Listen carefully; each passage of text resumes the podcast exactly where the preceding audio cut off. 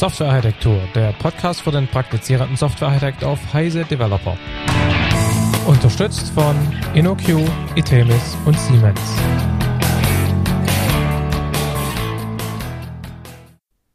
Herzlich willkommen zu einer neuen Episode des Architektur-Podcasts. Heute geht's um äh, REST und am anderen Ende der Skype-Verbindung ist der Stefan. Hallo Stefan. Hallo Markus. Und ich glaube, jemand hat mal gesagt, wir sollen uns mit vollen Namen melden. Ähm, also Stefan Tilkoff und Markus Völter. Gut. Ähm, ja.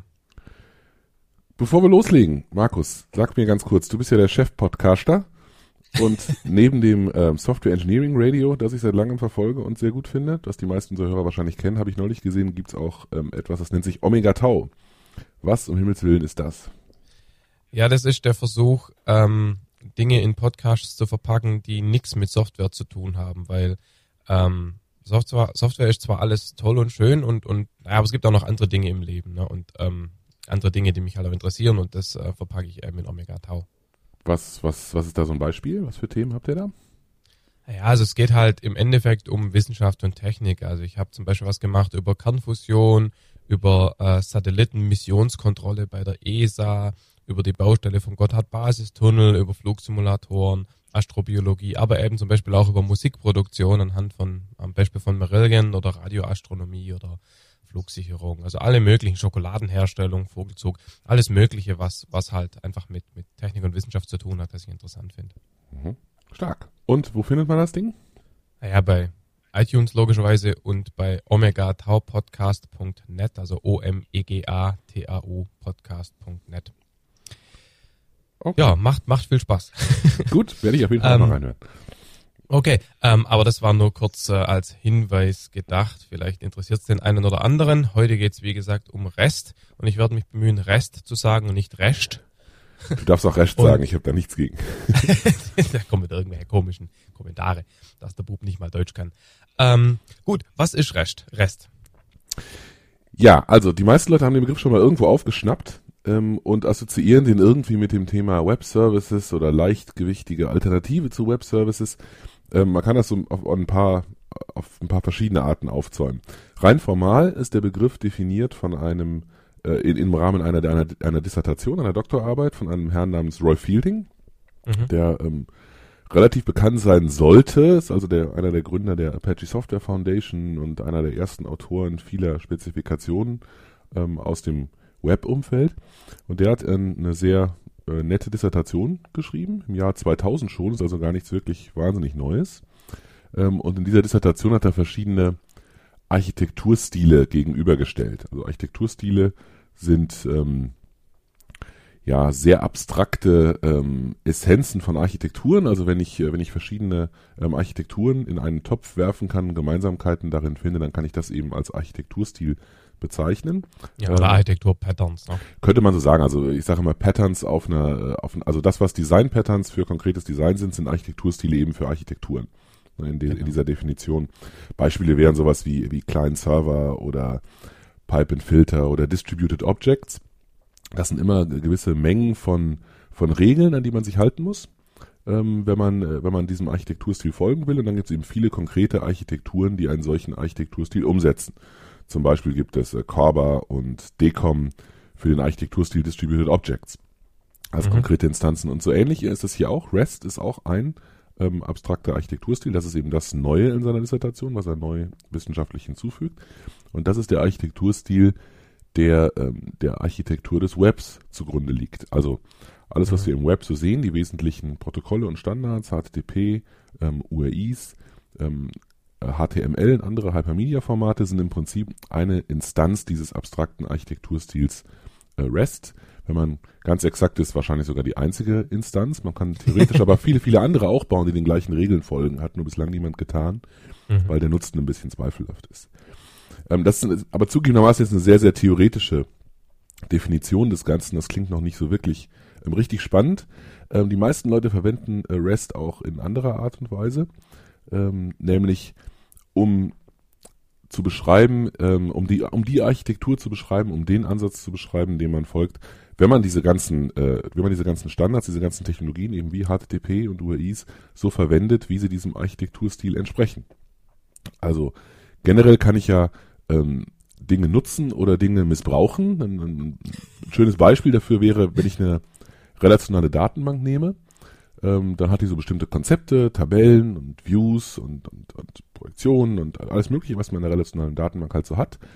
Ähm, und ähm, ich kann so eine relationale Datenbank ähm, so benutzen, wie wir das alle wahrscheinlich tun würden. Ich kann sie auch so benutzen, dass ich eine einzige große Tabelle anlege, die genau zwei Spalten hat, eine Spalte ID und eine Spalte Content vom Typ Blob. ähm, dann packe ich einfach alles da rein. Das geht natürlich auch. Ich habe eine Datenbank abgelegt.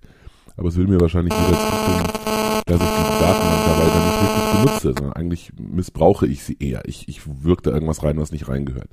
Und das kann Wobei es natürlich inzwischen Datenbanken gibt, die genau dieses äh, zum Prinzip machen. Ne? Aber das ist eine andere das, das ist ja völlig in Ordnung. Das ist halt ein anderer Stil. Dann benutze ich halt eine andere, ja, ja, genau, dann, benutze, genau. ich eine Dokumentendatenbank. Warum nicht? Kann man genau, ja tun. Ja. Aber äh, wenn ich eine relationale Datenbank benutze, dann, äh, dann will ich ja die, will ich ja die Möglichkeiten nutzen, die da drin sind. Und so ähnlich ist das, ähm, ist das bei REST und, und den Webstandards auch. Ich kann die Webstandards äh, missbrauchen, ähm, indem ich sie, indem ich etwas anderes versuche, da reinzuwirken, wofür sie eigentlich nicht gemacht sind oder ich kann sie tatsächlich so nutzen, wie sie gedacht sind. Und äh, mittlerweile hat es jetzt hat es sich etabliert, von REST zu sprechen, wenn ich diese Webstandard so benutze, wie, wie es eben im Einklang mit diesem Architekturstil steht. Das ja, heißt, ich nutze ähm, das eben aus. Also das heißt also, eine, eine weitere Möglichkeit, REST zu, be erklären wäre ja vielleicht auch zu sagen, dass man sagt, man hat quasi das Web für Anwendungen oder das Web für Maschinen oder Anwendungen, Anwendungs- zu Anwendungskommunikation im Gegensatz zu Mensch-zu-Maschine-Kommunikation, oder? Nee, eigentlich nicht. Also REST wäre es sowohl, wenn ich, äh, wenn ich, REST kann ich machen für Web-Anwendungen, REST kann ich machen für Maschinen-zu-Maschinen-Kommunikation. Ähm, das ist eigentlich nicht der wesentliche Punkt. Vielleicht müssen wir ein bisschen konkreter werden. Also wenn wir mal diesen, wenn, wenn wir mal diesen, diesen, diesen Ansatz REST als RESTful HTTP, wenn wir das mal gleichsetzen und sagen, wir sprechen jetzt davon, wie man das ganz konkret mhm. macht, nicht so wahnsinnig theoretisch, dann gibt es ähm, eine, äh, eine Handvoll wesentlicher Grundregeln, an die man sich halten muss. Und die, vielleicht können wir die mal kurz durchgehen und danach äh, darüber sprechen, wie die denn ähm, sinnvoll sind oder ob die denn sinnvoll sind für Webanwendungen und ob sie sinnvoll sind für Maschinen-zu-Maschinen-Kommunikation. Mhm. Okay. Also das erste Grundprinzip ist, dass ich jede wesentliche Information mit einer ähm, ID, mit einer URI versehe. Also mit einer ID abstrakt, das wäre REST, mhm. und mit einer URI konkret, ja, ja. das wäre RESTful HTTP. Ja. Das heißt, jede wichtige Information bekommt eine eigene URI. Nicht äh, mein ganzes Ding, ob es meine Anwendung oder mein Service ist, bekommt eine URI, ein Endpoint, sondern jede wichtige Information. Wenn ich zum also, Beispiel, aber das, das ist vielleicht auch nochmal wichtig, darauf hinzuweisen. Ähm, es geht nicht nur um wichtig versus ganz, sondern es geht auch um Anwendung versus Information. Also ja. du gibst nicht einem Service, einem Stück Verhalten eine, einen, einen adressierbaren Kommunikationsendpunkt, sondern den Daten. Ja, lassen wir es erstmal so stehen. Vielleicht gehen wir nachher nochmal kurz auf den Punkt zurück. Also sagen wir es erstmal abstrakt, okay. jede Information, jedes Datum, jedes, jedes, jedes wesentliche Konzept, ganz abstrakt gesprochen, das ich identifizieren kann, identifiziere ich auch und zwar mit dem gleichen Verfahren, mit, mit so mhm. einer URI. Wenn ich mit diesen Dingern, mit diesen Ressourcen, sagt man in REST-Terminologie, interagieren will, wenn ich damit irgendwas machen will, dann ähm, transferiere ich Repräsentationen von diesen Ressourcen. Also ich kann praktisch nie die Ressource selber in die Hand nehmen, ich sehe immer nur verschiedene ja. Repräsentationen, die sie hat und in diesen Repräsentationen befinden sich Links. Deswegen heißt das Web Web, weil es eine große Menge von Verknüpfungen ist, eine große Menge von Dingen, die ich miteinander vernetzt habe. Und weil ich alles auf die gleiche Art und Weise identifiziere, weil ich für alles das gleiche ID-Konzept benutze, kann ich auch alles mit allem verknüpfen. Mhm. Es ist ein bisschen so, als ob ich ähm, in meiner Anwendungsarchitektur mich entscheide, all meinen Objekten in meiner Datenbank die gleiche Art von technischem Schlüssel zu geben. So, so ein bisschen ist das da auch, mit dem Unterschied, dass diese Standardisierung dieses technischen Schlüssels eben nicht nur für eine Anwendung, sondern für sämtliche REST-Services, REST-Anwendungen auf der Welt gilt und ich eben alles mhm. mit allem verknüpfen kann. Mhm. Ich könnte das also. Das heißt insbesondere eben auch Verknüpfungen von Systemen, die nicht für die Miteinanderverknüpfung explizit gemacht wurden. Genau, das ist sozusagen die, der, ein, ein wesentliches Konzept, äh, der Steve Winoski nennt das Serendipitous Reuse. Ich glaube, es hat mhm. Fielding vorher ja. schon mal benutzt, den Begriff. Also unvorhergesehene, durch glücklichen Zufall bestimmte Wiederverwendung. Also mhm. bei, bei klassischen Services, wie wir sie so kennen aus unserer Enterprise-Architekturwelt, da überlege ich mir im Prinzip immer vorher, wie ich das so designen kann, dass es dass es, äh, dass es möglichst gut passt für möglichst viele Clients. Beim, beim, beim REST-Ansatz im Web ist es eher so, dass ich ähm, so viel generische Ansätze da drin habe, dass ich einfach ähm, das mal auf mich zukommen lasse. Also ich lasse das eher äh, dynamisch wachsen, ähm, im emergen, um, um englische Begriffe hier zu benutzen. Ja. ist auch ein bisschen so, also erscheint mir zumindest so im Geiste im gleichen Stil wie äh, dynamisch typisierte Sprachen. Ne? Also da, man nimmt ja dadurch, dass man zum Beispiel jetzt, um bei deiner Datenbankanalogie zu bleiben, statt jetzt für jede Tabelle einen streng typisierten, spezifischen Fremdschlüssel zu haben, habe ich eben nur noch den überall generisch nutzbaren ID-Dinger. Und, und in gewisser Weise geht das alles so ein bisschen in die gleiche Richtung. Ne? Ja, das ist ein, sehr, sehr guter Punkt. Der passt auch perfekt zu meinem, zu meinem nächsten Konzept in diesem, in diesem REST-Thema, mhm. nämlich dem äh, generischen Interface, den Standardmethoden, die genau, die ja. Objekte haben. Ja. Ähm, mit einem, also mit einer Einstellung. Ich, vielleicht erkläre ich kurz zunächst, was das mit den Standardmethoden auf sich hat. Wenn ich also diese Dinge habe, mit denen ich irgendwas machen kann, dann habe ich die alle auf die gleiche Art und Weise identifiziert über die URI. Das heißt, ich habe jedem ähm, ich habe dafür gesorgt, dass ich praktisch die Pointer standardisiert habe. Ne? Meine Referenzen ja. oder meine Pointer sind jetzt überall uniform und gleich. Aber was mache ich denn mit diesen Dingern? Also was habe ich denn da für ein Interface, gegen das ich irgendwas machen kann? In ja. einer in einer äh, Architektur, die die das sagen wir mal das Konzept von von äh, von Java Interfaces oder das C Sharp Interfaces übertragen würde, hätte ich jetzt viele viele verschiedene Interfaces für viele verschiedene ähm, Services. So ist es auch in der Web Service Welt in, äh, in RESTful HTTP ist es so, dass ich ein, oder eigentlich in HTTP ist es so, dass ich einen Standardsatz von Methoden habe, im Wesentlichen Get, Put, Post und Delete, die von allen Ressourcen unterstützt werden. Es ist, als ob alle diese Objekte das gleiche Interface implementieren. Und das mhm. heißt, ich kann mit all diesen Objekten generisch interagieren. Ich kann mit allen etwas machen, ähm, obwohl ich ähm, nur dieses generische Interface kenne. Du kannst, ich, ich, ich spiele jetzt mal Devil's Advocate, ne? Ähm, natürlich, natürlich kannst du mit allen etwas machen, aber das, was du mit ihnen machen kannst, ist natürlich, können wir jetzt mal behaupten, relativ meaningless, ne? Also relativ, ja, generisch und, und daher relativ uninteressant und unspezifisch. Ähm, für mich klingt es so ein bisschen wie, ich habe halt, ich habe halt irgendwelche Dinge und die kann ich halt erzeugen, löschen und wenn ich damit komplexe Geschäfts Semantik abbilden will, dann muss ich eben die komplexe Semantik auf diese atomaren, primitiven Operationen zurückführen, was letztendlich natürlich auf einer niedrigeren Abstraktionsebene passiert als ein in Anführungszeichen schönes Business Interface. Gen ähm, ja, genau. Da sind wir jetzt genau bei dem Punkt, ähm, die, die, äh, der gut zu, zu, deinem Argument von gerade passt mit dynamischen Sprachen an dieser Stelle. Ne? Mhm. Ich habe also eine ich habe ich hab eine gewisse Menge an, an generischen Dingern da drin, die in gewisser Weise ein Mittelweg ist. Sie ist nicht so generisch, dass ich nur eine Methode Process This habe. Ne, ja. Das wäre sozusagen, das ist dann, damit ist, wäre das Interface völlig bedeutungslos. Das bedeutet gar ja. nichts mehr. Das heißt, mach irgendwas. Es ist auch nicht so konkret, dass es genau auf diesen spezifischen Service zugeschnitten ist, sondern es versucht, ähm, das, was allen, was allen Informationen gemeinsam ist, sozusagen rauszuziehen und das auf diese Standardmethoden zu reduzieren. Das heißt, ich habe irgendwo einen Mittelweg dazwischen. Natürlich heißt das, dass ich auf generischer Ebene nur begrenzte Dinge machen kann, nicht mhm. ähm, nicht ganz konkret runtergehen kann auf das, was diesen diesen Dienst oder diese Information einzigartig macht. Ähm, aber ich bin auch nicht so generisch, dass ich gar nichts Sinnvolles damit machen kann. Und das ist vielleicht jetzt das, was man was man ähm, ein bisschen betonen muss. Ähm, diese, dieser Mittelweg, der da drin ist, der ist eigentlich das, was, oder ein wesentlicher Teil dessen, was REST so spannend macht. Weil dadurch, dass ich mehr als äh, nur eine einzelne Methode habe, sondern eine Handvoll Methoden, kann ich die äh, mit bestimmten Eigenschaften versehen. Die, die wesentlich, der wesentliche Nutzen, den man äh, in der REST-Welt daraus ziehen kann, dass man diese vordefinierten Methoden hat, ist, dass die halt bestimmte Charakteristika haben, die die Infrastruktur ausnutzen kann. Zum Beispiel ähm, unterscheidet sich ein Get von einem Post durch eine durch Semantik, also das ist nicht nur einfach eine andere Art Parameter durch die Gegend zu reichen, wie wir das so im Servlet API als Java-Entwickler mal gelernt haben, sondern ähm, ein Get ist per Definition eine Operation, bei der ähm, etwas Sicheres gemacht wird, bei der Informationen geholt werden, bei der etwas gelesen wird.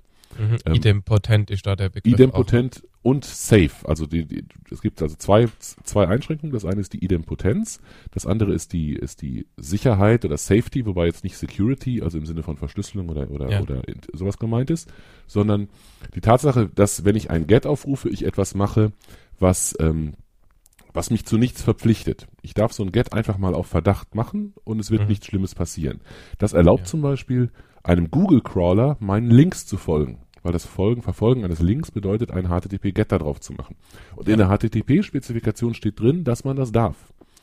Dadurch, dass ich alle Informationen, alle Operationen bei mir, die ähm, etwas lesen, die sicher etwas lesen, auf ein Get abbilde, deklariere ich sozusagen für all diese Operationen eine bestimmte Eigenschaft. Und weil ich für all diese Operationen diese Eigenschaft deklariert habe, kann die Infrastruktur das auswerten und kann intelligente Dinge tun. Sie kann das zum mhm. Beispiel cachen. Die Tatsache, dass das Ganze cachebar ist, macht das Web so skalierbar, wie es tatsächlich ist. Die Idempotenz gibt es auch als Eigenschaft okay. zum Beispiel bei einem, bei einem Put oder einem Delete. Also wenn ich ein Put oder ein Delete mache, dann ist das idempotent. Das bedeutet, ich darf das äh, einmal machen und wenn ich mir nicht ganz sicher bin, ob es geklappt hat oder nicht geklappt hat, kann ich es einfach nochmal machen. Mhm. Du wolltest was Wobei einwerfen. Die, die Geschichte mit dem Cachen erscheint mir jetzt ähm, nicht ganz so trivial, wie es gerade klang, weil sich ja auf dem sozusagen Server der Zustand von der Ressource geändert haben kann. Das heißt, ich muss zumindest mal intelligent cachen, weil ich kann ja nicht beliebige zukünftige GET-Requests einfach normal cachen. Oder, oder steht der Zustand der Ressource mit in der ID drin oder in der URL oder wie läuft das? Also da ist auch eine sehr gute Frage. Ähm, vielleicht gehen wir da mal in diesen, in diesen eine, in diese eine, in den einen Nutzen der Infrastruktur rein. Also die äh, GET-Methoden sind äh, grundsätzlich theoretisch erstmal cachebar. Aber mhm. wie und in welcher Art und Weise sie gecached werden können, legt der Implementierer des Servers fest. Also derjenige, der diese Ressource zur Verfügung stellt, der muss entscheiden, welches Caching-Verhalten er dafür haben möchte. Vielleicht will er gar keins. Dann deklariert mhm. er das in einem HTTP-Response-Header, indem er sagt, das darf, darf, überhaupt nicht gecached werden. Okay. Er kann auch sagen, ähm, du darfst das zwar nicht cachen, aber du kannst mich fragen, ob sich das seit dem letzten Mal geändert hat. Und dazu gebe ich dir hier eine Art Fingerprint. Das ist ein sogenanntes E-Tag, ein E-Tag-Header. Das heißt, er gibt mir eine Antwort und sagt dabei, ähm, als E-Tag liefere ich dir außerdem mit 4713. Mhm. Und wenn der Client äh, vom Server die Ressource, eine Repräsentation der Ressource noch einmal anfordern will, dann sagt er, gib sie mir. Beim letzten Mal war das E-Tag übrigens 4713 und dann kann der Server sagen, ähm, 304 not modified. Das hat mhm. sich seitdem nicht geändert. Wie so ein bisschen so ein Hash, ne? Eigentlich genau, so. also das ist, eine, ist eine, eine, typische Implementierungsoption, ein Hash-Stream. Könnte genau. auch was anderes, könnte auch eine Vers ja, ja, Version sein. Nehmen wir an, du hast, ja, lieferst direkt einen Rekord aus einer Datenbank oder so, der eine Versionsnummer in der Datenbank drin hat, dann lieferst du eben eine 3. Ja. dann sage ich, gib mir das, wenn es, wenn es sich geändert hat seit Version 3. Mhm. Oder ich kann eben sagen, das Ganze darf für 60 Sekunden leben oder für 300 oder für 20 mhm. Jahre. Also ich kann verschiedene Zeiten äh, da einbauen, mit denen das Ganze gecached werden darf. Und das kann ich noch mhm. mit einem Expiration-Modell, mit einem Zeitstempel, also mit verschiedenen, also mit einem, mit einem, mit einem Dauer- oder mit einem Zeitstempel-Modell. Das heißt, ich kann ähm, sehr, sehr fein steuern, in welcher Art und Weise gecached werden darf. Und das ist ähm, etwas, was man, was man außerordentlich gut nutzen kann, egal ob man für, äh, ob man etwas programmiert, was, ähm, was für, für eine Browser-Nutzung äh, gedacht ist oder für eine Maschinennutzung gedacht ist weil es immer riesiges Potenzial darin gibt, ähm, Daten zu cachen. Ja. Und ich diese, diese Informationen ähm, ähm, durchaus auch bei, Informa bei, bei, bei Business Services einmal kann, wo man das zunächst nicht glaubt. Also ich habe diese Diskussion häufig, wenn mir Leute dann sagen, ja, das ist alles ganz hübsch und nett im Web und so, da kann ich das gut gebrauchen, aber meine Enterprise-Anwendung, die kann überhaupt nichts damit anfangen, dass hier irgendwelche Daten gecached werden. Mhm. Das ist, stimmt einfach nicht. Also es gibt ja, sehr, ne, sehr, viele Daten, die man da cachen kann. Ja, du siehst das vielleicht ja. ein, aber ich sag's trotzdem mal. Ein, ein Beispiel wäre eine Information über eine Bestellung aus dem letzten Jahr. Die wird sich nicht mehr ändern. Ja, ja. Also die, die genau. Bestellung ist ja vorbei, es ist nun mal gelaufen. Also das kann ich im Prinzip unendlich, unendlich lange cachen. Ja. Genauso wie ich, wenn ich eine Information sowieso nur vielleicht jede Nacht abgleiche, weil ich, nehmen wir mal, machen wir mal richtig Enterprise, weil ich einen Synchronisationslauf mit dem, auf, auf dem Mainframe habe, wo irgendeine Datei gepasst und irgendwo reingepackt wird, das mache ich nur in der, in der Dunkelverarbeitung, also nachts. Ja. Äh, wenn ich das nur nachts mache, dann brauche ich tagsüber nicht hunderttausend Mal die gleiche Information abzufragen. Die kann ich auch in einem Cache dazwischen parken. Ja. Ähm, ich möchte nochmal ganz kurz da auf dieses Typisierungsthema kurz eingehen, weil ich finde es ganz interessant. Auf der einen Seite ähm, haben wir sozusagen den Trend in unserer Industrie mit DSLs zum Beispiel, die Dinge möglichst deklarativ und damit in gewisser Weise möglichst typsicher zu machen. Es gibt sozusagen spezielle Sprachanpassungen für bestimmte Anwendungsfälle, für bestimmte domänenspezifischen Geschichten. Und auf der anderen Seite gibt es diese ganze dynamische, wir machen das alles zur Laufzeit und generisch Tendenz. Da fallen dann dynamische Sprachen drunter, da fallen die Datenbanken drunter, die dann ohne Schema auskommen. Und da fällt eben auch in gewisser Weise Rest drunter, weil die Semantik dessen, was so ein Put oder ein Delete oder ein Get macht, abgesehen von dem, was du vorhin gesagt hast, von diesen technischen Eigenschaften, das ist jetzt nicht mehr im Interface erkennbar. Ähm, ich finde es einfach einen ganz interessanten eine ganz interessante Beobachtung, dass es da diese zwei, diese zwei Entwicklungen gibt, die sich eben nicht mehr nur auf Sprachen beziehen, sondern eben inzwischen auch fast schon auf Infrastruktur und den ganzen Rest der Systemlandschaft. Im Prinzip gebe ich dir völlig recht. Die, ich weiß nicht, ob, ob wir da jetzt uns gerade irgendwie versteigen in irgendwelchen äh, Theoriediskussionen, aber ähm, vom Prinzip her ähm, gebe ich, gebe ich dir recht. Vor allem auch mit einem, mit einem Argument, was dazugehört. Diese, diese, der Nutzen dieser generischen Aspekte ist nämlich immer nur so relevant, wie das, wie das Ökosystem groß ist, das daraus was macht. Mhm, genau. Ne? Also ja. wenn ich, wenn ich zum Beispiel eine tolle standardisierte Modellierungssprache habe, die keine Sau kennt und für die es überhaupt keine Werkzeuge gibt, dann bringt mir dieser Standard nichts. Ja. Wenn ich eine ähm, Sprache habe, die ähm, für die es ein riesiges Ökosystem ist, dann muss der Standard vielleicht gar nicht so gut sein. Es bringt mir trotzdem was, einfach weil ich viele Werkzeuge dazu habe. Ja. Ähm, und ein bisschen ist es hier auch so. Also hier habe ich, glaube ich natürlich, weil ich ja Freund dieses REST-Ansatz bin, dass dieses ähm, Öko, äh, komisch, ne? dass dieses Ökosystem sehr, sehr, ähm, sehr, sehr sinnvoll und sehr, sehr mächtig ist. Ich glaube tatsächlich, dass man, dass man sehr viel damit gewinnt, wenn man es nutzt und es sich deswegen lohnt, ein bisschen was an, an spezifischen Dingen aufzugeben und in diese Richtung äh, generische Dinge zu gehen. Ähm, aber natürlich ist das immer eine Frage, wie ähm, immer, die, immer die gleiche Frage und immer die gleiche Diskussion. Ist das generisch, spezifisch? Was ist da für mich der sinnvollere Ansatz an der Stelle? Ja. Okay, dann, dann lass uns mal auf äh, die äh, Standarddiskussion zum Thema Website. Sekunde, Sekunde, Sekunde. Sekunde. Äh, ich war noch, nicht, war noch nicht ganz durch. Ich wollte noch, ähm, ich wollte noch was sagen zu diesem Kerning. Also ich habe drei Sachen gesagt, nämlich diese ähm, du erinnerst dich, ich hatte gesagt, wir müssen die Dinge identifizieren und wir müssen diese, diese Standard, Standardmethoden haben und wir müssen ja, das genau. miteinander verknüpfen. Das waren so drei dieser Dinge. Ich würde gerne noch zwei hinzufügen. Okay. Weil die, weil die auch noch relativ wichtig sind. Das eine haben wir schon so ein bisschen abgedeckt, nämlich so eine Ressource hat Repräsentationen. Also hat nicht mhm. nur eine, sondern hat mehrere. Das heißt, ich kann mir, nehmen wir mal als Beispiel eine, eine, eine Ressource, ein Ding, ähm, das heißt äh, Völter. Das kann eine Repräsentation haben, ähm, das ist ein, ein HTML, daran ist deine About-Seite beschrieben. Es kann eine Repräsentation geben, das ist ein JPEG, da ist dein, dein Gesicht drauf. Und es kann eine Repräsentation geben, das ist vielleicht eine V-Card, die ich direkt in mein mhm. Adressbuch importieren kann. Wenn ich mich dazu entscheide, dass diese drei Dinge nicht drei verschiedene Ressourcen sind, sondern drei Repräsentationen derselben Ressource, dann habe ich äh, die Möglichkeit in dieser RESTful HTTP-Welt Identität vom Datenformat zu trennen. Also da muss ich nochmal kurz drauf, muss mal kurz drauf eingehen, weil es gibt ja da zwei Sichtweisen. Das eine ist zu sagen, ähm, die Information, die in der Ressource drinsteckt und die ich bei einem Get-Aufruf beispielsweise komme, ist immer die gleiche. Aber einmal kriege ich sie als XML und einmal als JSON und einmal als HTML. Die andere Sichtweise ist, dass auch tatsächlich unterschiedliche Inhalte in den verschiedenen Repräsentationen drinstecken. Es geht also nicht nur um eine Unterscheidung der verschiedenen technischen Repräsentationsformate, sondern auch sozusagen Zusammenfassung, alle Informationen, Bild und so weiter. Ähm, sagt REST was zu diesen zwei verschiedenen Sichtweisen oder ist das dem Entwickler überlassen? Also REST sagt, es sollte dieselbe, es sollte dieselbe Ressource sein. Identitätsmäßig. Identitätsmäßig. Das Blöde ist, ist dass das natürlich relativ weich ist. Insofern genau. ist es tatsächlich eine Designfrage, eine Entwurfsentscheidung, wann ich mich dazu entscheide, das eine oder das andere zu machen. Oder als dritte Variante sogar beides zu machen. Auch das mhm. ist eine Option. Ich kann sagen, ich habe eine, ich habe eine generische äh, Identität, eine URI, und da kann ich ein HTTP-GET drauf machen und über den Header, über den Accept-Header sagen, welches Format ich gerne haben möchte. Mhm. Ähm, und ich kann zusätzlich trotzdem noch jedem einzelnen Format auch noch eine eigene URI verpassen, damit ich zum Beispiel explizit auf dieses Format verlinken kann.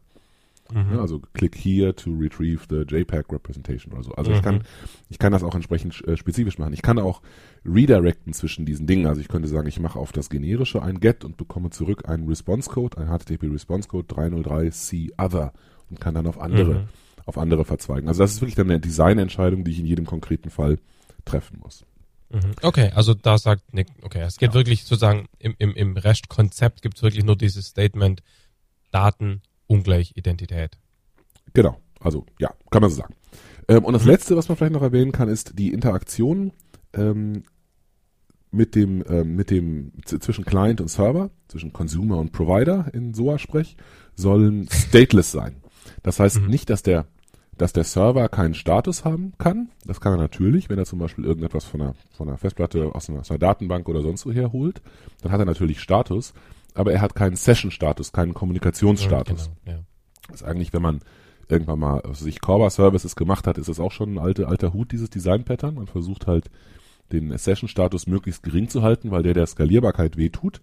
Ja. Und ähm, dieses ganze Konzept, von dem wir bislang gesprochen haben, ist ja im Prinzip ähm, ein, ein, ein Weg weg von, von einem einzigen Einsprungpunkt, von diesem einzigen Endpoint, wo ich alles mitmache, hin zu ganz, ganz vielen potenziellen Einsprungpunkten. Und daraus ergibt sich natürlich, dass ich jeden Einsprungpunkt, jede einzelne Ressource sozusagen auch alleine unabhängig von den anderen erreichen können muss.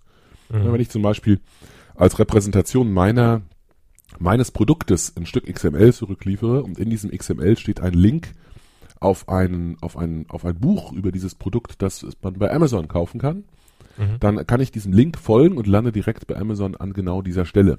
Und das geht natürlich nur, wenn ich nicht außenrum noch riesigen Kontext aufbauen muss, nur um dahin Ja, klar, ja.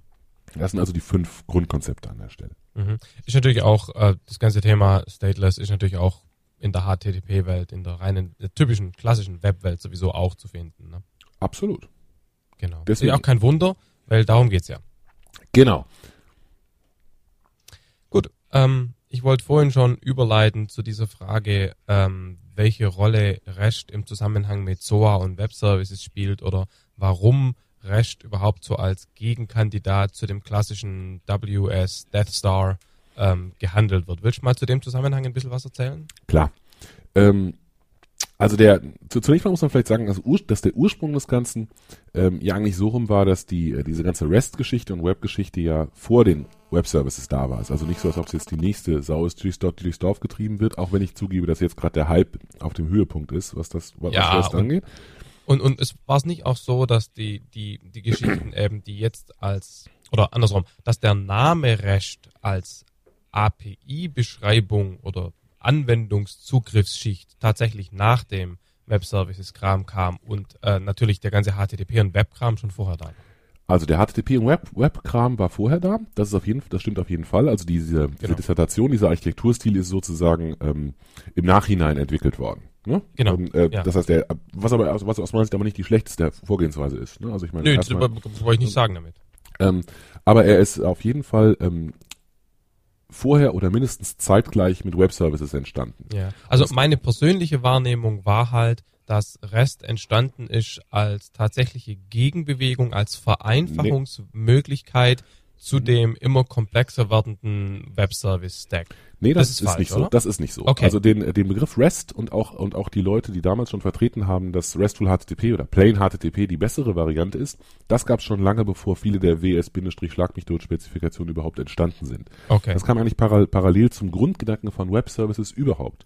Schon im Jahr 2000, 2001 gab es so typische Flame Wars in den Mailinglisten zwischen ja. den Leuten, die gesagt haben, ähm, diese Webgeschichten sind ganz nett, aber wir brauchen jetzt etwas, womit wir das auch nutzbar machen können für Maschinen-zu-Maschinen-Kommunikation und deswegen erfinden wir jetzt Web-Services auf Basis unseres ganzen Wissens, das wir mit, Cor mit, mit Corba und Decom gesammelt haben. Das war die eine Fraktion. Mhm. Und auf der anderen Seite gab es die Webleute, die gesagt haben, ihr seid bescheuert, euer Corba und Decom-Kram hat nicht funktioniert. Ihr werdet, der Grund, dass es nicht funktioniert hat, ist, oder dass das Web so erfolgreich ist, ist der beste Beleg dafür, dass das nicht funktioniert hat. Eure Ideen jetzt aufs Web drauf zu stülpen, ist genau das Falsche. Nicht wir müssen von euch lernen, ihr müsst von uns mhm. lernen. Also mhm. diese Diskussion ist sehr alt. Und in der Tat kann man sagen, wenn ich, ich kann mich gut daran erinnern, du dich vielleicht auch, ich habe im Jahr 99 mit dem VisiBroker Corba gemacht, Java, mhm. C++. Und damals ja. waren alle begeistert, also alle Enterprise-Leute begeistert, weil im Netscape-Browser ein Corba-Orb drin sein sollte. Ja und auch drin war eine ganze Zeit lang, weil man gesagt, jetzt wird's endlich gut, jetzt spricht jedes ja. Objekt auf der Welt mit jedem anderen Objekt auf der Welt. Ist aber nicht so gekommen. Tatsächlich ist es ja. so, dass die, dass, dass unsere Kommunikation auf der ganzen Welt eben nicht auf diesen Distributed Objects Standards basiert, sondern die, der größte Teil der Kommunikation, die wir heute machen, basiert eben auf, auf HTTP. Ähm, also das, das, das nur, nur, zu, nur zur Historie vom Ganzen. Ähm, die, ähm, der Grundgedanke bei, bei Web Service versuche ich versuch's so, so neutral wie möglich zu formulieren. Ähm, Vergiss es. ich sage ja nur, ich versuch's.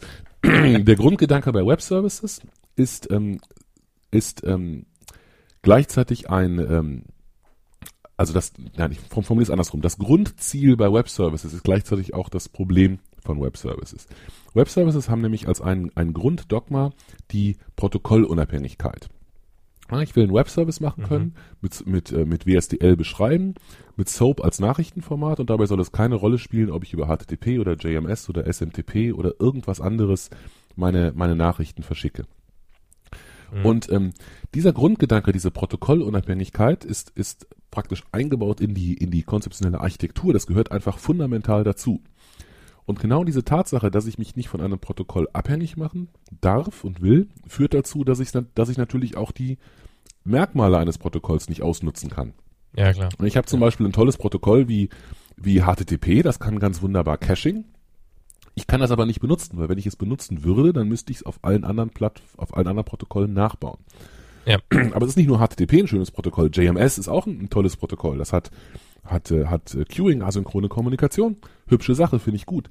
Wenn ich das nutzen würde, müsste ich genau das gleiche überall nachbauen. Ach halt, das gibt's ja. WS Reliable Messaging macht genau sowas. Naja, zumindest im ja. Ansatz. Also genau das ist in, ist in gewisser Weise das Problem. Und wenn man das jetzt, ich will das jetzt gar nicht, ähm, ich, ich will überhaupt nicht sagen, dass die Leute, die das entworfen haben, doof, doof waren, sondern mit dieser Restriktion, mit diesem Dogma der Protokollunabhängigkeit konnten sie gar nicht anders, als bestimmte Dinge nicht zu nutzen. Das sieht man besonders mhm. gut, wenn man sich Web-Services über HTTP anguckt. Web-Services über HTTP verstoßen gegen sämtliche Regeln aus diesem, aus diesem Architekturstil. Ja. Sie benutzen zum Beispiel nur Post. Also SOAP 1.1 benutzt nur Post. Bei SOAP 1.2 kann man theoretisch auch ein GET benutzen, macht aber keine Sau. Deswegen, mhm. also man benutzt nur Post und das heißt, die Möglichkeit, dass die Infrastruktur unterschiedlich agieren kann auf Basis der HTTP-Methode, entfällt. Ja, klar. Ja. Deswegen kann ich auch kein Caching benutzen. Ja. Die Tatsache, dass ich bei Web Services einen Endpoint habe und die Information, was ich machen will, in der Nachricht kodiere, führt dazu, dass ich eben nur einen einzigen Endpoint habe und das heißt, ich kann nicht mehr verlinken. Ja. Ich benutze das Web ohne Links. Und ähm, das ist naja, wie gesagt, äh, äh, ja. Ich, ich spiele mal kurz hier wieder ein bisschen ähm, Zyniker. Mhm. Das Web wird eigentlich nicht benutzt. Benutzt wird maximal letztendlich eigentlich TCP/IP. Klar, HTTP kommt zum Einsatz, aber der Geist des Web und die Essenz des Webs wird nicht benutzt. Genau, da sind wir uns ja einig. Also das, das genau das wollte ich sagen. Im Prinzip ja, okay. ist am, am besten ist das belegt dadurch, es gibt von Microsoft eine Implementierung, gibt es von Sun mittlerweile auch, eine Implementierung von Web Services, also SOAP, über TCP. Direkt über mhm. TCP, kein HTTP. Wozu auch? Also man, genau, man eben, braucht das genau. dann nicht. Es gibt nur einen einzigen Grund, warum Web Services HTTP benutzen. Ja, Port 80. Port 80, genau. In der Firewall ist Port 80 auf. Was natürlich auch wieder total daneben ist, weil der ja. ist ja auf, weil man sich darauf verlässt, dass eine bestimmte Kommunikation da durchläuft, nicht, dass ich ja, irgendwas da genau. durchtunnele. Ja. Also genau dieser, genau dieser Aspekt ist irgendwie das, ist das, das Grundproblem. Also jetzt ist die Frage, oder der, der, der, der wesentliche Unterschied, wenn wir, selbst wenn wir es gar nicht werten, der wesentliche Unterschied zwischen, äh, zwischen RESTful HTTP und Web Services ist, dass RESTful HTTP eben HTTP und auch URI und die anderen Standards so nutzt, wie sie an dieser Stelle gedacht waren. Und Web Services, auf, also WS Stern Web Services, das systemimmanent bedingt einfach nicht können. Die können das nicht mhm. nutzen, weil sie eben diese Protokollunabhängigkeit ja. haben müssen. Okay. Was, was heißt das jetzt in der Praxis? Also ich meine, wir haben jetzt eine halbe Stunde lang doch relativ theoretisch und konzeptionell diskutiert. Ähm, warum interessiert mich das? Warum interessiert mich als, oder andersrum, was für eine Art von Entwicklung muss ich sein? Welche Art von Anwendungen muss ich bauen, damit mich die Restgeschichte interessieren sollte? Interessanterweise sind genau die Schlagwörter, die man normalerweise so mit SOA assoziiert die man gerne auch für Web Services benutzt, das sind die, bei denen, äh, bei denen aus meiner Sicht RESTful HTTP besonders gut funktioniert. Das heißt, wenn ich den, den Nutzer und den Anbieter, den Client und den Server möglichst stark voneinander entkoppeln will, wenn ich relativ wenig Annahmen über die beiden Seiten treffen kann. Wenn ich zum Beispiel nicht weiß, in welcher Programmiersprache der Client implementiert ist, wenn ich keine Ahnung habe, wann und von wem der aktualisiert wird, in welchen Versionen der läuft, dann ist das eine gute Wahl. Wenn ich mhm. diesen, diesen, diese unvorhergesehene Wiederverwendung unterstützen will, wenn ich sagen, sagen können will, ich will das auf viele, viele Arten äh, äh, nutzen und auch mit anderen Dingen neu zusammenbauen können, wenn ich es möglichst stark ähm, integrierbar machen möchte, also beliebig viele Dinge miteinander vermischen möchte und, und zu neuen Dingern zusammensetzen möchte. Mhm. Wenn ich die Informationen in meinem System möglichst weit zugänglich äh, machen können möchte. Also vielleicht mache ich da nochmal die Brücke zurück, nicht nur im Sinne von Lesen, es geht nicht nur um das Lesen von Informationen oder von Daten, das können ja auch, äh, das können zum einen auch sehr, sehr komplex berechnete, ermittelte Informationen sein, die dazu ja. bekommen, müssen ja, ja keine persistenten Daten sein. Und ja. andererseits gilt es natürlich genauso gut auch für die ändernde Richtung. Also auch wenn ich irgendwas irgendwo neu anlegen will, was ich will eine neue Bestellung aufgeben und dabei einen komplexen Geschäftsprozess anstoßen, der alle möglichen Prüfungen macht, ist genauso ein Use Case dafür, ist also nicht auf Lesen oder Schreiben in irgendeiner Form begrenzt. In diesen Fällen, wenn ich also starke Argumente dafür habe, das Ganze lose zu koppeln, dann funktioniert RESTful HTTP außerordentlich gut, nach meiner persönlichen Erfahrung sehr viel besser als Web Services das tun. Mhm. RESTful HTTP ist keine besonders gute Wahl, wenn ich ähm, absolut performancekritisch bin, weil es gibt Dinge, ja. die deutlich besser performen. Keine Dann Frage. ist aber die Frage, ob XML und Web Service äh, die perfekte Wahl sind. Äh, so, so ist es. Also, die, also das ist ein, eine Sache. Es gibt andere Architekturen, die möglicherweise sehr viel besser passen. Ich bin zum Beispiel immer noch ein großer Fan von, von Messaging-Architekturen ja. à la JMS. Finde ich eine, ja. eine, tolle Sache. Hat auch viele der Entkopplungsmechanismen. Ja. Hat eine stärkere, also wenn ich das jetzt für mich entscheiden müsste, ist bei, bei so einer JMS-Architektur gibt es eine stärkere, in der Regel eine stärkere Bindung im Sinne von ähm, einer Anwendung, zu der das alles gehört. Also ich benutze ein JMS ja. nicht, wenn ich unternehmensübergreifend irgendwas integrieren will. Ich benutze ein JMS, wenn ich so eine High-Performance Pipe- und Filter-Anwendungen irgendwie im Enterprise-Kontext bauen möchte. Und dann ist es auch in Ordnung, wenn alle vom gleichen JMS-Provider abhängen. Ja.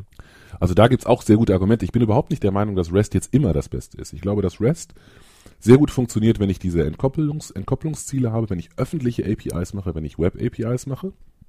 Ich glaube, dass andere Architekturen, selbst sowas wie RMI, gut funktioniert, wenn ich zum Beispiel Client und Server immer gemeinsam entwickle und gemeinsam rausgebe. Ja. Also wenn ich beides baue als eine Anwendung, dann wüsste ich nicht, warum ich dazwischen irgendwas anderes machen sollte als eine eng gekoppelte Client-Server-Kommunikation. Ja. Jetzt, jetzt muss ich aber trotzdem nochmal ganz kurz da einhaken.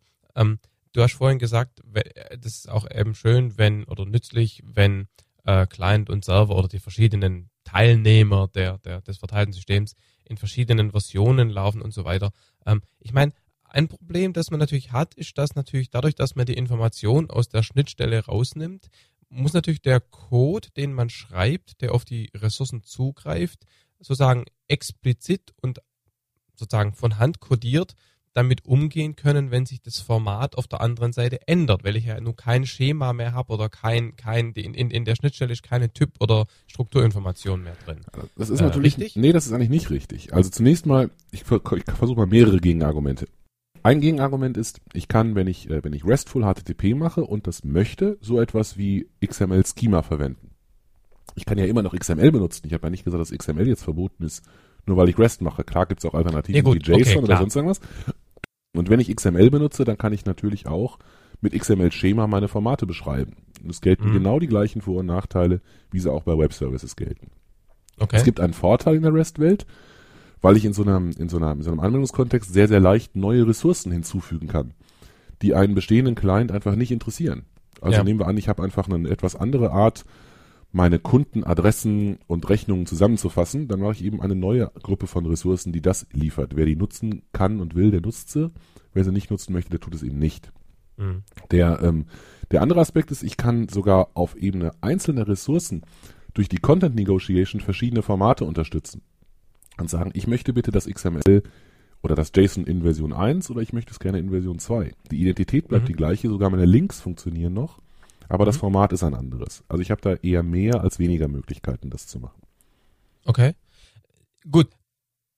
Okay, überzeugt. Mit der einen Einschränkung, mit der einen Einschränkung, dass du es natürlich auch explizit machen musst. Also eine deklarative äh, Schnittstelle bietet dir da mehr, weil irgendwelche Compiler halt dann vorher schon abbrechen. Aber letztendlich muss man mit dem Problem dann trotzdem umgehen. Und ob das dann in dem kompilierten statischen System einfacher ist, ist eine Frage. Genau, also ich gebe dir da völlig recht, wir haben da die gleiche Diskussion wie, wie bei dynamischen, dynamisch genau, typisierten, statisch absolut. typisierten Sprachen.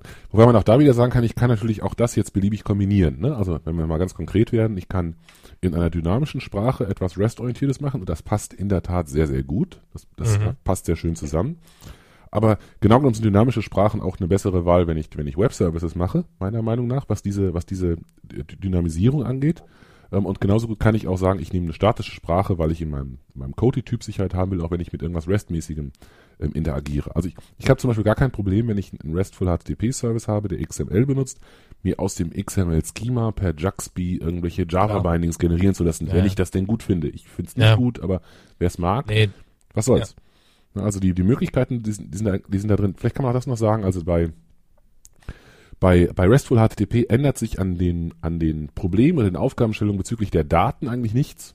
Das bleibt im Prinzip gleich. Also alle Vor- und Vor alle, alle mhm. Herausforderungen, alle Probleme, alle Lösungsmöglichkeiten habe ich auch da. Aber ich habe dafür mehr Struktur und mehr Vorgaben in Bezug auf die, auf die Schnittstellen. Mhm. Okay. Ähm, können wir dann vielleicht nochmal zusammenfassen, wann REST, wann Webservices, wann was ganz anderes? Was sind die drei wichtigsten Kriterien? Also generell würde ich REST dann machen, wenn ich sehr interoperabel sein will. Immer wenn ich, wenn ich was im Web mache, also wirklich ein öffentliches Interface rausgeben will. Ja, Mashups, ähm, ne? Ganz klar, überhaupt keine Frage. Ich muss noch klar sagen, nicht überall, wo REST draufsteht, ist auch REST drin. Also ich würde es dann wirklich ja. auch richtig machen. Ja. Ähm, ich würde etwas anderes machen, wenn ich eben ein, ein, ein, wenn ein anderer Architekturstil besser passt. Wie gesagt, zum Beispiel, zum Beispiel Distributed Objects oder Client Server bei der Kommunikation zwischen sehr eng gekoppelten Anwendungen. Also wenn eben mein Client und mein Server gemeinsam von mir herausgegeben, released werden, warum soll ich das trennen? Mhm. Es fällt mir extrem schwer, einen Fall zu finden, wo ich Web-Services benutzen wollen würde. Zumindest aus technischer Sicht. Also ich, äh, ich empfehle Web-Services bei, bei, bei Kunden durchaus, aber das hat immer politische Gründe. Zum Beispiel, ja, es genau. ist schon es gibt schon eine riesige Menge. Es, es gibt eine riesig ja. dicke SAP-Installation. Klar. Ähm, das ist der Grund, warum ich so UML Dinge. empfehle statt DSLs. Auch immer politische oder Umgebungsgründe. Genau, das tut dir wahrscheinlich ähnlich weh, wie wenn ich, ja, genau. wenn ich Web-Services empfehlen muss. Ja. Genau. Ähm, also da, das sind, also wie gesagt, technische Gründe. Ich, ich sehe eigentlich technisch wirklich, wirklich ernsthaft keinen Vorteil in, in Web-Services. Mhm. Ich sehe eigentlich nur Nachteile. Trotzdem kann das aus politischen Gründen anders aussehen. Das gilt, gilt ja für viele Dinge vielleicht ein, eine, äh, nochmal äh, Devil's Advocate an der Stelle, ist es nicht so, Fragezeichen, dass ähm, viele existierende, tolle, bunte, große Enterprise-Produkte WS Stern konform sind und dass da eine restbasierte Architektur einfach nicht gut reinpasst? Also sozusagen ist die Akzeptanz von WS Stern auf Hersteller von großen Systemen Ebene größer als REST? Also sie ist größer, aber das ändert sich drastisch. Vor fünf Jahren äh, war man noch völliger Außenseiter mit diesem REST-Thema und es wusste keiner, worüber man redet, wirklich keiner. Mittlerweile mhm. ähm, ist es ein bisschen anders. Also wenn ich heute irgendwie einen REST-Vortrag halte auf einer Konferenz oder so und frage am Anfang, wer das schon ganz gut kennt, dann geht die Hälfte der Hände hoch, immerhin. Also es ist ja. schon eine Menge Leute, die sich damit beschäftigt haben. Und diese Akzeptanz, die ist ähm, ähm, interessanterweise bei, bei, äh, bei Anwendern, also bei, bei Kunden von uns oder generell in Unternehmen, ist die immer dann sehr groß, wenn die Leute schon viel Web-Services gemacht haben. Finde ich, find ich sehr lustig. Aber es ist auch interessant zu sehen, dass die, dass die ganzen äh, Anbieter, die ganzen äh, Middleware-Hersteller und äh, Softwareentwicklungsumgebungshersteller mittlerweile auch ganz stark darauf achten, eine gute REST-Story zu haben. Mhm. Das gilt für Microsoft genauso wie für Sun, genauso wie für IBM. Also alle werfen mit dem Begriff nur so um sich. Ähm, IBM präsentiert strategisch als ein wesentliches Ziel in Architekturpräsentationen. Ähm, die ganzen großen, auch das ist ein Argument, sämtliche großen Webpräsenzen, also Google, Yahoo, selbst Microsoft Live, die ganzen, also diese ganzen Plattformen bieten alle RESTful Services an. Mhm. Ähm, Im Web, also für die Kommunikation zwischen, zwischen Web Properties ist SOAP fast schon tot. Also es ist wirklich ein ja. Exot an der Stelle. Und ja. ähm, da kann man vielleicht auch mal sagen, also früher war es so, dass wir gesagt haben, diese, diese Webgeschichten, diese Websites, das machen diese PHP-Script-Kiddies, mit denen wir irgendwie nichts zu tun haben. Wir Enterprise-Größen, ja, die richtig spannenden großen Systeme sind die in großen Unternehmen. So, ja. also so war das vor, vor 10, 12, 15 Jahren. Heute ist es, glaube ich, ein bisschen andersrum. Heute sind die wirklich großen Systeme die Web-Properties. Also ja. mit so einem, mit so einem Google oder Amazon ähm, da, da brauche ich nicht zu versuchen zu konkurrieren mit irgendeiner Enterprise-Anwendung. Insofern ist da vielleicht jetzt der Spieß ein bisschen umgedreht. Jetzt bekommen wir vielleicht langsam Dinge ähm, heraus, die, die, die wir sozusagen ähm, äh, von außen nach innen tragen. Ja, so wie irgendwann mal der, äh, so wie, also so wie viele solche Dinge einfach aus dem Privatgebrauch der Leute reingetragen werden, so wird sowas vielleicht auch jetzt rein, reingepackt. Mhm, mh, klar. Okay, ähm, ich denke, wir sind äh, mit den ähm, ja, Grundlagen durch. Ich denke, was wir uns jetzt mal angucken sollten, wären ein paar konkrete äh, Patterns und Anti-Patterns im Umgang mit ähm, REST und äh, dann eben auch ein bisschen Tool-Support. Aus Zeitgründen machen wir da aber jetzt wohl eine zweite Episode draus. Das heißt, wir sind für heute erstmal fertig und ähm, ja, machen dann äh, in, was war's, in zehn Tagen mit der zweiten Restepisode weiter. Ich freue mich drauf. Ciao. Ciao.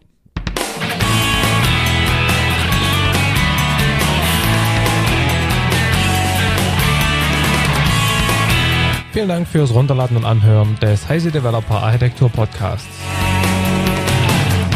Der Podcast wird produziert von Michael Stahl, Stefan Tilkoff, Markus Völter und Christian Weyer und ist gehostet auf dem Heise Developer Channel unter www.heise.de slash developer slash podcast. Wir freuen uns über jegliches Feedback via Mail, Kommentaren auf der Webseite oder als selbst aufgenommenes MP3 bzw. als Anruf auf unserer Voicebox. Die Kontaktmöglichkeiten finden sich im Detail auf der Webseite. Alle Episoden des Podcasts sind lizenziert unter der Creative Commons Non-Derivative 3.0 Lizenz. Das bedeutet, die Episoden als Ganzes können für nicht kommerzielle Zwecke verwendet werden. Änderungen sind nicht erlaubt und es muss immer die Quelle angegeben werden. Näheres unter creativecommons.org.